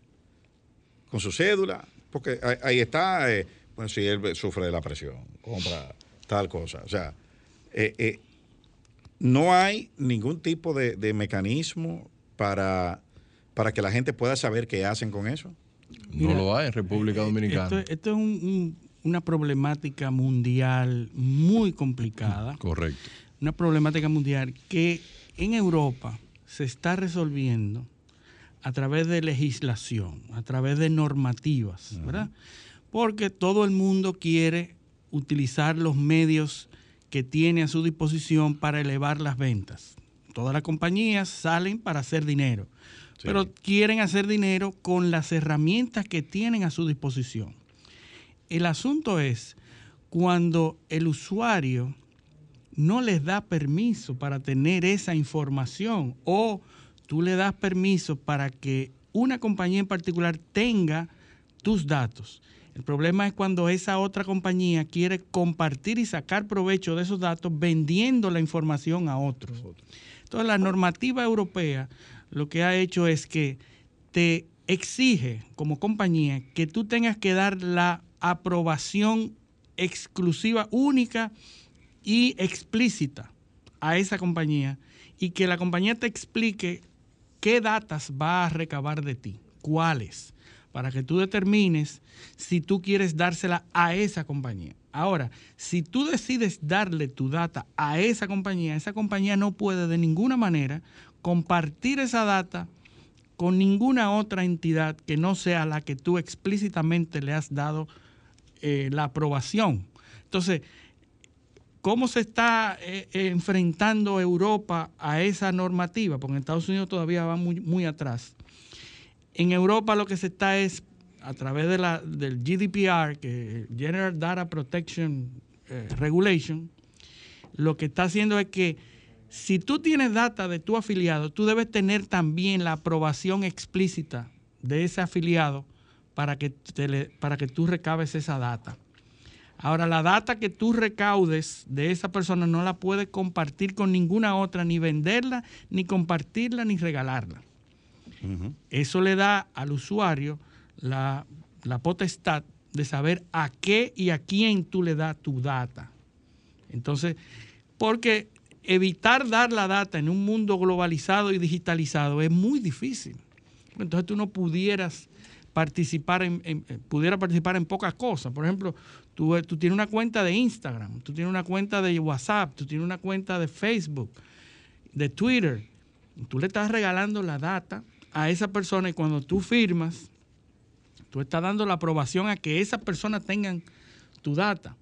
Ahora, en Europa, esa compañía como Facebook, que es dueña de Facebook y de, y de WhatsApp Y de Instagram. y de Instagram, Casi nada. si tú se la diste para Facebook, ellos no la pueden usar en Instagram. Y hay una regulación y por eso es el lío de cambiar la, la, eh, eh, todas esas compañías. Ahora, ¿qué es lo que debemos hacer aquí en República Dominicana, Darian? ¿Qué podemos hacer? ¿Quiénes son los encargados de proteger? Porque en Europa los, los, los estamentos gubernamentales, los, los oficiales, los gobiernos son los que han firmado y han dicho y han regulado eso y te están protegiendo a ti, que un usuario normal no necesariamente es un ingeniero de, de- de- de Big Data, no, no sabe, pero quiere usar servicios. Pero ¿quién es que está llamado a, a cuidar eso? Miren, montones de personas me escriben haciéndome la misma pregunta y yo siempre les digo, ¿ustedes pasaron por Indotel? Muchísimos me dicen que sí, que han pasado por Indotel. Cuando llegan a Indotel, por ejemplo, y están teniendo problemas en la parte telefónica, lo que tú te puedes preguntar es lo siguiente, que alguien que tenía esa duda y por eso quería a alguien que le dijera. Él se estaba sintiendo perseguido porque lo llamaban de, a su teléfono celular vendiéndole servicio. Así es. Y él le preguntaba a cada una de esas personas que le llamaban, ¿Quién te dio? preguntándole quién te dio mi número. Y ellos le- no le podían contestar nada porque no sabían.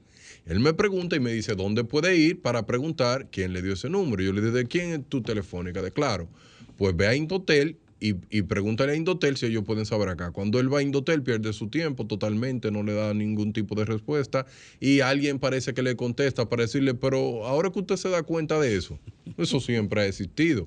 Entonces, lo que es algo que está mal, lo hemos convertido en algo bueno. Y por eso es que yo creo que los senadores y diputados tienen un reto por delante y ese reto por delante es poder definir las reglas de la data en el siglo XXI, porque la data en el siglo XXI es la nueva bomba atómica, pero lo que pasa es que no se están dando cuenta de eso. Solamente controlar la persona a través de la data está haciendo más daño que tirar bomba atómica, porque yo siempre lo digo, en República Dominicana un niño eh, usa 8.5 horas en promedio una tableta. Mientras usted trabaja, mientras usted tiene ocu- ocupaciones para llevar comida a su casa. Y la pregunta es la siguiente, ¿quién está criando a su hijo? ¿Usted o una inteligencia artificial? Yo le tengo más claro que su hijo ahora mismo pequeño tiene más influencia del Internet que suya. Y ahora yo me pregunto, ¿quién está regulando el contenido de Internet? Dicen, el Internet debe ser libre, la libertad del Internet. Todo el mundo puede acceder a todo lo que quiera a través del Internet. Ok, está bien. Hay una ley muy famosa que nunca han querido dejarla pasar en Estados Unidos que se llama la ley SOPA. Porque la ley SOPA lo que dice, todo el mundo va a tener Internet gratis. Ahora, si tú streameas pornografía, va a pagar por eso. Si tú streameas tal cosa, va a pagar por eso. De una forma de, de Porque incentivar. Viola, Claro. viola el First Amendment, o sea, la, la primera enmienda, La- la, libertad de expresión. Y eso es lo que pasa. Entonces, cada vez que yo he podido hablar con muchísimas personas acerca de ese tema y, y- y me dicen, eh, ¿qué podemos hacer? Eh, y, y yo siempre digo, nosotros tenemos que dar un paso trascendental. Y el primer paso trascendental es muy educativo. Y la parte educativa es enseñarle a la persona el poder de sus datos. Educación y concientización al usuario. Cuando usted lo llaman de un banco el del cual usted nunca ha tenido ninguna relación, a mí me llaman semanal de muchísimos bancos, el banco tal, el banco tal. Le estamos llamando porque le tenemos una oferta, pero yo no tengo servicio con ese banco. Nunca he pedido nada. De, de hecho, ese banco es nuevo. No, no, no tiene mucho tiempo, pero tiene su dato y lo llaman y le ofrecen tarjetas de crédito, le ofrecen Y, y yo me río mucho porque como sé mucho de esto, yo le me dicen, por su buena tasa, por su buen comportamiento que usted ha tenido en la red de banco, nosotros tenemos un préstamo preaprobado de usted. Yo le pregunto, una pregunta, ¿quién le autorizó entrar a mi buró de No, crédito? ¿y ¿Cómo tú sabes cuál es mi comportamiento? ¿Eh? Tú te- oye, tú, fulano, tú te portas bien. Un, de- un desconocido. Un llamando. desconocido. Oye, tú te has portado muy bien eh, en los últimos cinco años. Te está Pero tú no sabes quién es. te están es. brechando y por eso que yo digo, por ahí es que se debe de comenzar. Se debe comenzar por, por ejemplo, eh, la compañía telefónica deben de proteger mi teléfono, deben proteger mi nombre, mi cédula. Cualquier compañía que comienza nueva, de estas que están vendiendo la parte de telemarketing, que tienen todos los números de teléfono, todas las direcciones y tienen hasta data del buró de crédito, que tú te preguntas, wow, hasta del buró de crédito tienen data. Y por eso que yo digo, el primer paso debe ser la parte de educación y concientización. Cuando todo el mundo tenga eso claro, ahí es que tienen que llegar básicamente la- las legislaciones, cuáles son las leyes que van a regir esto, quiénes son los que deben de, de- de tener la data y cuál es el uso que le deben dar a la misma. Porque yo siempre digo que si tú tienes una compañía, que esa compañía es de vender a través de Internet y tú recopilas muchos datos, la data se queda ahí. Tú proteges esa data de una forma adecuada. Mira. tú no estás violando los protocolos. Eso Lo es lo que, que- tenemos que tener pendiente. Lo que sucede, Darian, es que estamos totalmente de acuerdo, pero aquí se están luchando con unas fuerzas eh, eh, eh, eh, importantes del mercado, sobre todo. En Estados Unidos hubo un caso en el, en el 2011. El, el caso Sorrell versus IMS Health, que lo falló la Suprema Corte de Justicia, que era, ese fue un caso de una, contra una ley de Vermont que prohibía la venta de los registros médicos. Un grupo de médicos, las farmacéuticas los tenían, los acosaban, los tenían eh, loco para que le dieran los datos de, de la receta eh, de los pacientes. Y eh, bueno, y ellos se amparaban en la ley de- del Estado de Vermont. Bueno, pues esa ley fue eh, objetada en la Suprema Corte de Justicia de los Estados Unidos. ¿Y qué pasaba? ¿Qué pasó? O sea, la ley fue, fue declarada inconstitucional. ¿Por qué? Porque, digo, y se mantuvo una línea jurisprudencial, ¿eh? porque la, la primera enmienda es una de las cosas más protegidas en Estados Unidos. Decía que el interés de un grupo de médicos no justificaba prohibir una práctica que atentaba contra las políticas de mercadeo de empresas multinacionales que tienen como objetivo producir medicamentos para eh, preservar la salud de los, eh, de, de los ciudadanos norteamericanos o de, las personas, ¿no?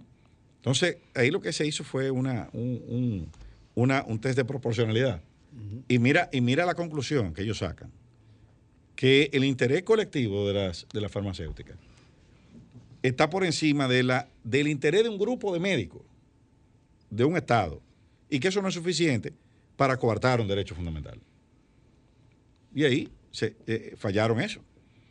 Entonces, abrieron Por el mercadeo de toda esa información. por eso es que los Estados Unidos van siempre atrás de la Unión Europea en ese sentido.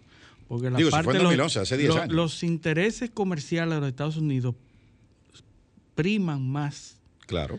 que El en- modelo. En, otras partes. En Europa es el, el usuario es el que tiene Incluso- el poder, eh, la persona. En Estados Unidos es la corporación, es- Incluso- es, el, es- es el comercio. Incluso los mecanismos, la lógica de aprobación de medicamentos en la Unión Europea es diferente. Correcto. Eh, por ejemplo, en la Unión Europea, la sustancia hace daño hasta que no se pruebe que es inocua. Correcto. En Estados Unidos no hace daño, es inocua hasta que se pruebe que hace daño. Así es. ¿Entiendes? O sea, yo la pruebo y úsela. Favorecer a la Úsela. grande Ah, se murieron. Ah, pues, pues recoge entonces. Sí, sí, el, Esto- esto- capital- el capitalismo. Ahora, es al revés, el eh, modelo. volviendo al tema, es concientizar a las personas sobre el gran valor que tiene su data. Sí. Cuando a usted le piden la cédula, revélese, diga por qué tú quieres la cédula. Porque en este país, yo he- lo he dicho muchas veces en este programa, la identidad se conforma, se arma en base a tres o cuatro variables, que es la cédula, nombre, dirección, padre o madre, teléfono. Es decir, la identidad, tú puedes determinar la identidad de alguien basado en cuatro o cinco informaciones. ¿Qué pasa cuando nosotros cualquierizamos cualquiera de esos cinco elementos? Estamos transfiriendo a otra persona la capacidad de armar nuestra identidad. Y cuando perdemos esos, esa, esa protección sobre esos valores, sobre esos cinco variables, estamos dándole a otra persona la, la oportunidad de armar nuestra identidad y, de y hacer uso de esa identidad. Entonces, eh, nosotros debemos concientizarnos de eso, reclamar a las compañías que cese el uso de la cédula, de la dirección, del teléfono, porque al final, como no tenemos la legislación que proteja el uso de esos datos, cada vez que yo lo doy, esa compañía tiene la libertad de pasárselo a otro y de hacer, hacerlo público, cualquiera de esos. Yo siempre he dicho que la persona aprende con ejemplos. Vamos a ponerle dos ejemplos a la persona de cómo los datos son utilizados en contra de ellos. Bueno, vamos acá, vamos primero con los supermercados. Los supermercados primero se dieron cuenta que podían crear marcas blancas y de producto X. ¿Cómo eligieron esos productos? Sí, para que la gente entienda lo que son marcas blancas. Son marcas que no son de compañías co- reconocidas. Sí, del mismo supermercado. Que son del mismo supermercado. El Líder es una marca blanca. Bravo tiene una marca blanca. eh, casi todos tienen marcas marca que son blanca. del mismo hay supermercado. First Class, que sí o qué, hay varias, hay varias, varias marcas. Cada vez que usted compra con su tarjetita, ellos que guardan todo lo que usted compró, el día, la hora, tienen su edad ya, tienen su fecha de cumpleaños, tienen su cédula, Sí, tienen, tienen su género, padrón. tienen su género, pueden tener un estimado básicamente de cómo son sus ingresos mensuales dependiendo la compra que usted haga. Entonces, ellos se dan cuenta cuáles son los productos de mayor necesidad en ese entorno donde se está hablando. Entonces, ellos pueden hacer acá lo primero es que te bajan par de pesos a los productos que salen más rápido y a otros que tú no le das mucha importancia, te lo suben. Pero tú no te das cuenta de eso porque tú no lo compras casi de forma específica, tú lo entras. Y absolutamente eso. La forma de colocación de los productos de las marcas blancas están colocados de tal manera que cuando tú vas a buscar uno que es reconocido y ve ese, tú dices, yo tengo que probarlo. Por eso que yo digo que la habilidad del siglo XXI tiene que ser el pensamiento crítico. Tú tienes que ir al supermercado con una lista predefinida. Si tú pasas de un 3% de más de los productos que tenía anotado, entonces tú tienes indisciplina. Y por eso que ellos te manipulan. Ellos te manipulan para que tú compres más cosas de lo que tenías que comprar. Y lo logran colocando los productos de tal manera a donde todo el mundo sabe que va a buscar un producto de primera necesidad. Claro. Las góndolas no están diseñadas a lo loco y más ahora que tienen información. Y por eso yo quiero que cada vez que usted vaya al supermercado tenga pendiente que ellos saben la frecuencia que usted va, el día más probable de usted y la hora y los productos están colocados de tal manera que usted se lleve más de lo que quería comprar. Incluso la iluminación de los supermercados es diferente por área. La iluminación de los vegetales no es la misma que, que la No, donde está la latería. no, no. Y, y los supermercados responden. Los supermercados no tienen ventanas. Ninguno. Porque tú pierdes la noción del tiempo. Sí. Tú no sabes cuánto tiempo tú tienes adentro. Sí. Es una puerta, las puertas están lejos, una de otra. Pues tienes que recorrer todas las góndolas y a, a medida que tú vas viendo las cosas, tú las vas comprando. La altura de las góndolas, la altura eh, de los productos, hay franjas. Sí. Franja premium, que es donde están los productos que tú quieres vender. Y lo- los que están arriba, ¿no? la gente no lo compra, los que están muy abajo. Los productos de niños, los que están destinados a niños, están a una altura diferente. Que él lo pueda agarrar desde el carrito cuando va, cuando va, eh, cuando va contigo. O lo, o lo alcance. Los O sea, pequeños buscan para que ustedes vean que están. Tú sabes la última estadística, bueno, que trabajé, eso fue más, más para Europa. Eh, el trabajo era, ¿qué producto poner cuando tú estás pagando en la caja? Ellos Eso- querían aumentar. todo eso es con data. ¿Qué se hace? Eso no es algo loco. ellos querían aumentar porque ellos estaban ganando solamente el 60% y querían llegar al 90%. Comenzamos a medir seis meses de ver todo lo que tomaban, todo lo que tomaban, todo lo que... Y cuando salía la pregunta, a la persona se le hacía una pregunta, eh, ¿le gustaría que te- otro tipo de producto? Ahí se fue anotando, anotando, anotando. Cuando el modelo se terminó seis meses, esa venta no llegaron al 90, no, al 95%. Aquí hubo un supermercado que quitó el delicatessen. Sí. Quitó el deli. ¿Por qué? Un supermercado en área céntrica. porque utilizó esa área para, para la rentabilizó mejor. Un supermercado que está en el centro de la ciudad, muy frecuentado. Que tiene el, que el- Y- el y- líder, eh, que es, eh, que es el, el puntero en lo de la marca blanca, qui- quitó el de Eli. Sí, y eso, ese es uno de los ejemplos. Mira, el segundo ejemplo que yo siempre lo he dicho y le digo a la persona pero ustedes no se están dando cuenta de cada una de esas cosas. Y es la siguiente. Para mí, desde el punto de vista mío, las personas que tienen más data organizada son las ARS. Esas personas tienen un nivel de información que aquí lo que pasa, que a- a- aquí se están enfocando en muchísimas cosas diciendo, pero el nivel de información que tiene una ARS es algo increíble para poder hacer N modelos, para poder hacer N estimaciones. Y yo me pregunto, las ARS, ¿quién la controla a nivel de data? ¿Quién controla esos modelos que ellos tienen actuariales? ¿Y cuáles son las variables que ellos utilizan para hacer cualquier tipo de cálculo? Nadie sabe. Nadie sabe. Porque Bueno, nadie hay se... una, una superintendencia, pero no se maneja a nivel de la data que hacen con eso, porque además las ARS son parte de grupos financieros, casi todos. Son parte de, de corporaciones financieras de bancos.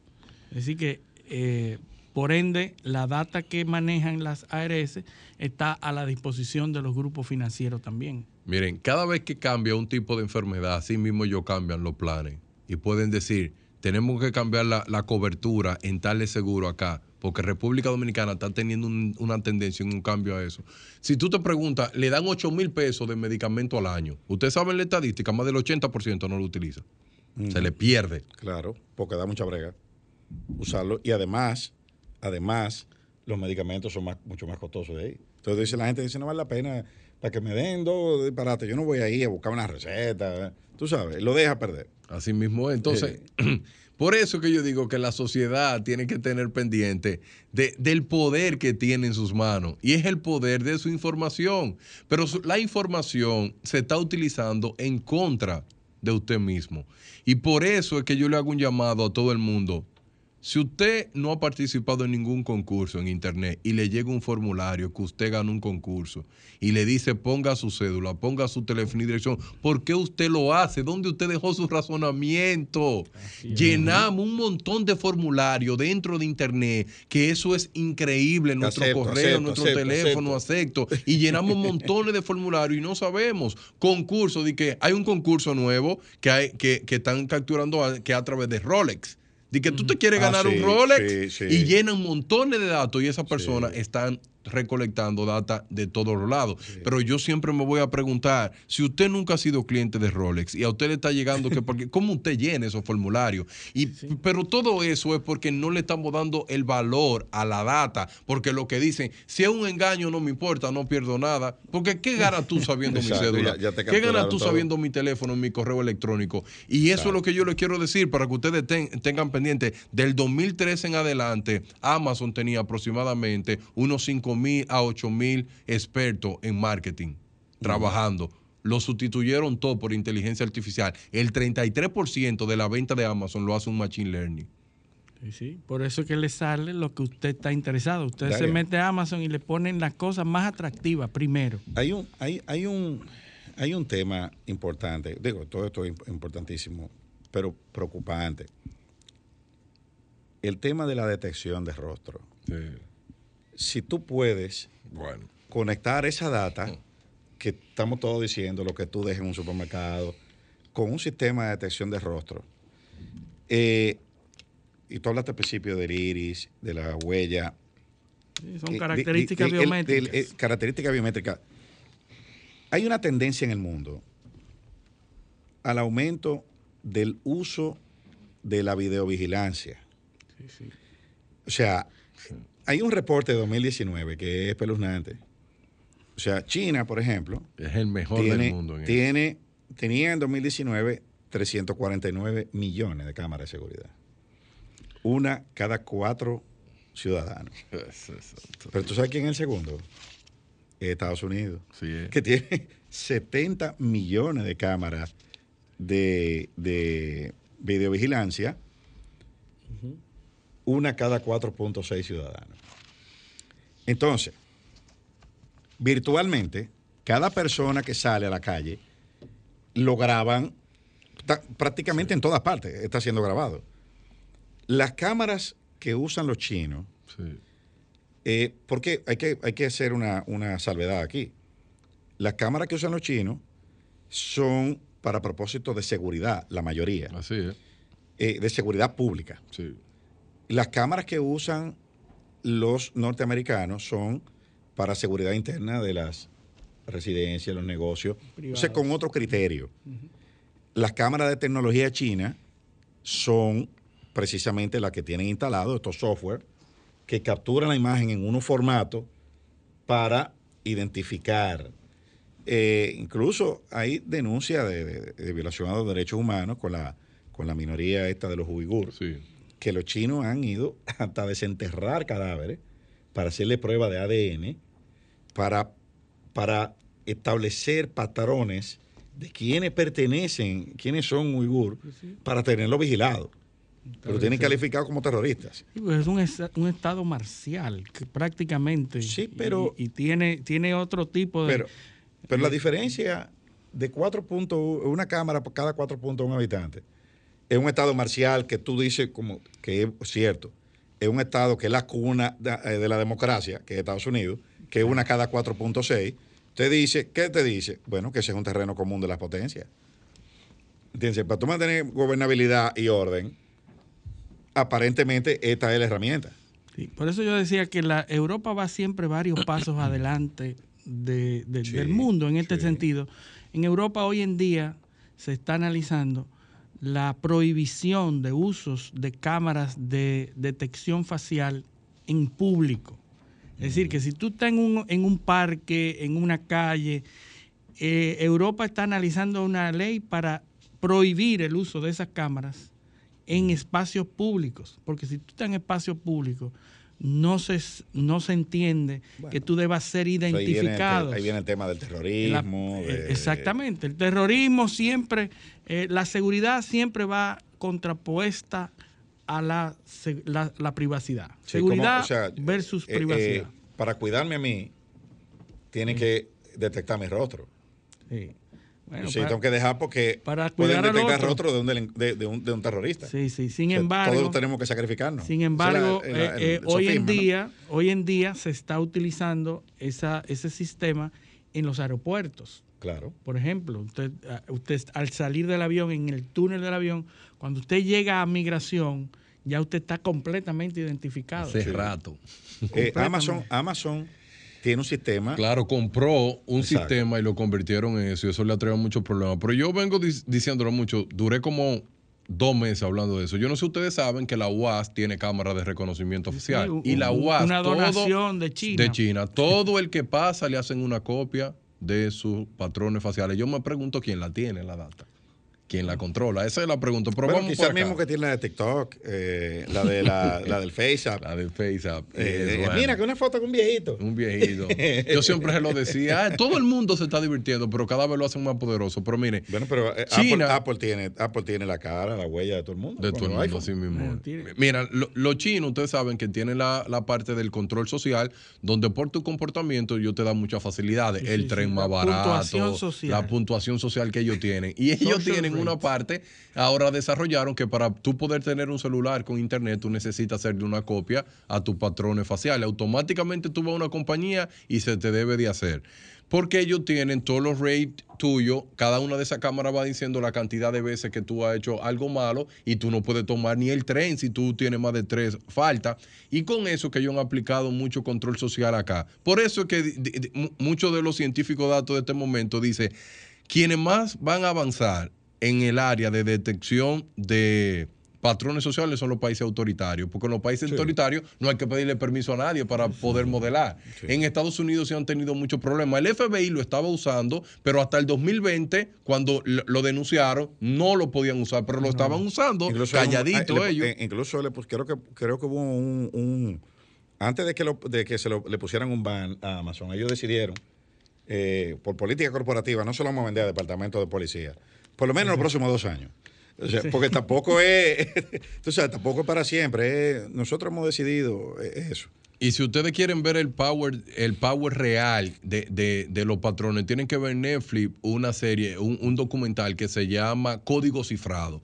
En el código cifrado se está viendo cómo los patrones de conducta facial están teniendo problemas porque tienen sesgo de, de- de la minoría, porque Claro. fueron a Hamblem a ver cuáles son los niveles de delincuencia de Hamblem y cuál es la mayoría afroamericano. Y si el modelo está eh, diseñado con minoría, va a tener que bias, va a tener Va a tener muchos problemas. sesgos. Y esos sesgos es lo que han llevado que el, el patrón de reconocimiento facial, más que una buena herramienta para muchísimas cosas, para detener muchas cosas, pero se está utilizando para crear modelos matemáticos en deprimento de las minorías. recuerda, recuerda el libro que, que tú y yo hemos comentado, y Luis también, Weapons of Mass Destruction, Sí. que hay un capítulo que habla del algoritmo en el sistema judicial, cómo se ha convertido en una máquina replicadora Ahora. De, sesgo. de sesgo. ¿Por vicioso. qué? Entonces, Es un al- círculo vicioso. claro, porque lo que repite el patrón de pobreza y de, crim- y de criminalización de la pobreza. Penalizando la Eh, pobreza. exacto. Entonces, ok, a ti te procesan y el, el- cuando tú entras al sistema de justicia te ponen ahí en un formulario donde hay un- un- una cantidad de datos que se capturan, pues, afroamericanos, madre soltera, y la mamá eh, eh, eh, región, eh, no, no- negro. no tiene escolaridad, sin empleo, cogió ayuda. Óyeme, ya ese tipo está condenado porque el algoritmo lo va clasificando en grupo de riesgo y ya, o sea, no, No, importa y lo que ese haga. grupo también va a ser penalizado aún no haya cometido ningún delito porque los seguros, los riesgos de todas las compañías dicen que si tú Mira, eres de ese ¿Te grupo, acuerdas de esto? así Lo es. que acabamos de leer aquí es eso. Sí, sí. Eso Eh, es así. Eso, eso es así. Señores, pero lo- los temores, eso, cuando ustedes puedan ver el documental, se van a dar cuenta que unos científicos de datos se transformaron y ellos dijeron que iban a elegir patrones. Buscaron personas de la raza negra con tales perfiles. Y había una cámara en un parque y esa cámara te decía el rey de la probabilidad de tú comer un- de cometer un crimen. Y esas personas tenían PhD. PhD. Nunca habían cometido un crimen. Cuando pasaban de la cámara, la cámara detectaba y decía, ese tiene un 80% de probabilidad de cometer un asalto. Por eso que el dominicano, la inteligencia natural de nosotros, no, no, no dice, no, no nos obliga a no decir que somos negros, somos indios, lavaditos, para que no nos pongan. Pero bueno, Vamos a comprometer a Darian Darian a, que a- aquí vuelva de nuevo, porque nosotros tenemos un tema muy importante que se quedó, que Quedaron es el tema de la 18 temas, ¿no? ciberseguridad. Seguridad, sí, tenemos que que debatir es ese tema. está muy muy, importante muy, en este muy latente hoy en día y cómo nosotros contribuimos o no a la ciberseguridad. teníamos 21 temas, nada más tocamos tres. Así vamos a así. Así que, Gracias bueno, por la invitación. Bueno, bueno, y a nuestros eh, teleoyentes, decirles que la semana próxima, con el favor de Dios, siempre esperamos contar, estar aquí y contar con su audiencia de nuevo en otra edición de Paneo Semanal. Hasta entonces. Un paneo con habilidad, encuentro e interrogatorio. Un paneo con agilidad, para lo importante y notorio. Un paneo, sin recreo, un paneo sin abucheo. Un paneo, en su apogeo. paneo, paneo.